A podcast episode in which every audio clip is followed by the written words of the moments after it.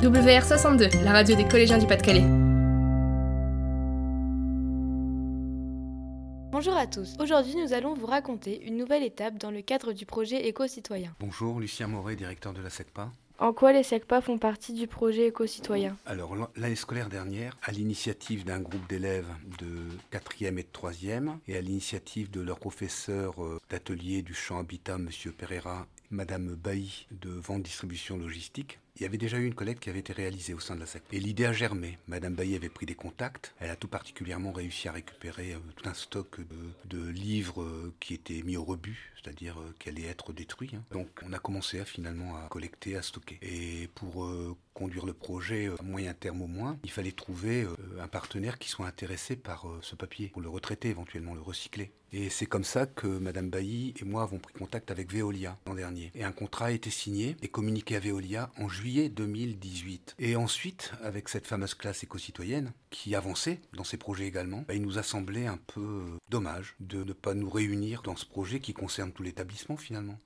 C'est vrai qu'au niveau du collège, il y a de quoi faire hein, en termes de récupération de papier. Et c'est ce qui s'est passé depuis. Donc ce projet a pris de l'envergure. Et les élèves de SECPA, qui au départ avaient initié, bah, maintenant font partie de l'ensemble des élèves du collège qui s'intéressent ben, à la récupération de ce papier et à son recyclage. Bonjour, je m'appelle Chloé, je suis élève au collège Pilate de Rosier. Es-tu au courant du projet éco-citoyen qui... Oui, j'y ai participé en collectant du papier chez moi. Trouves-tu l'idée intéressante de faire euh, d'autres projets éco-citoyens? Oui, parce qu'il faut penser à l'écologie dans un monde où on pollue. GR principal du collège. Que représente le projet éco-citoyen pour vous? Pour nous, c'est quelque chose qui est fondamental dans la formation de nos, élèves. Je pense que l'évolution de la société ne peut pas faire sans, cette, sensibilisation au niveau de tous les, les jeunes d'aujourd'hui.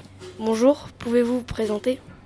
Bonjour, bah, je suis Jean-François Denière, je suis chargé de mission éducation pour le département du Pas-de-Calais et je travaille essentiellement sur le territoire du Blonay, en l'occurrence avec les collèges. Pourquoi euh, avoir pris part au projet et pourquoi avoir ramené du papier?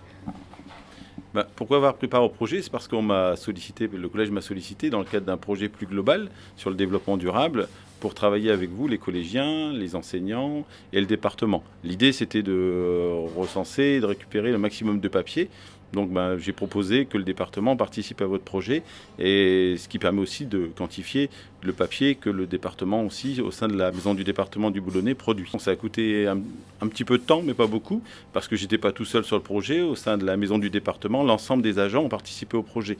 Donc les dames de ménage, les dames d'entretien, tous mes collègues euh, à qui j'ai fait passer l'information ont travaillé avec nous pour collecter ce papier. Donc c'est pas simplement moi, c'est vraiment tous les agents du département au sein de la maison du département qui ont travaillé sur ce projet. Au revoir à tous, ceci était notre dernière interview.